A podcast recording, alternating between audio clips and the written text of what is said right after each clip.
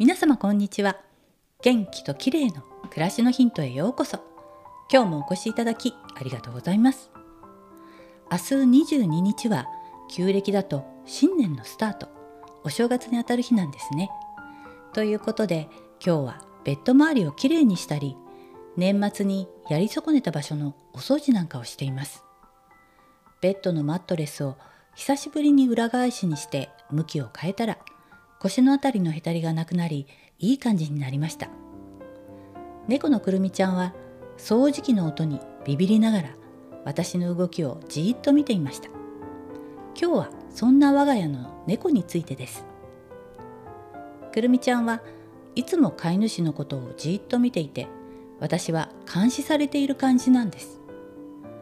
と言ってもちゃんとわきまえていて私が何かに集中している時は遠くで見ていて邪魔しないので問題はないんですがでもいつもこちらを気にしているんですよね。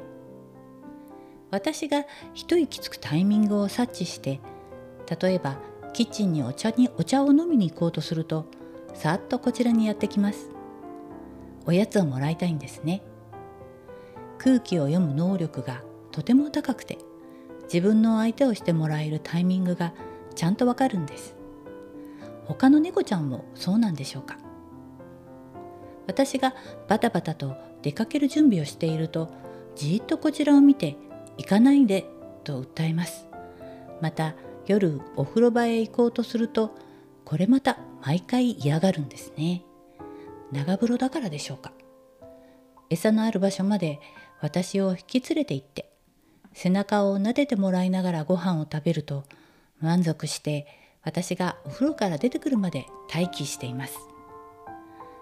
いつも猫に監視されている生活も2年となりだいぶ慣れました。控えめでおとなしい性格の猫なのでこちらのペースを満たされることはないですしもふもふでとても可愛いので毎日癒されています。今日は飼い主を監視する猫についてでした。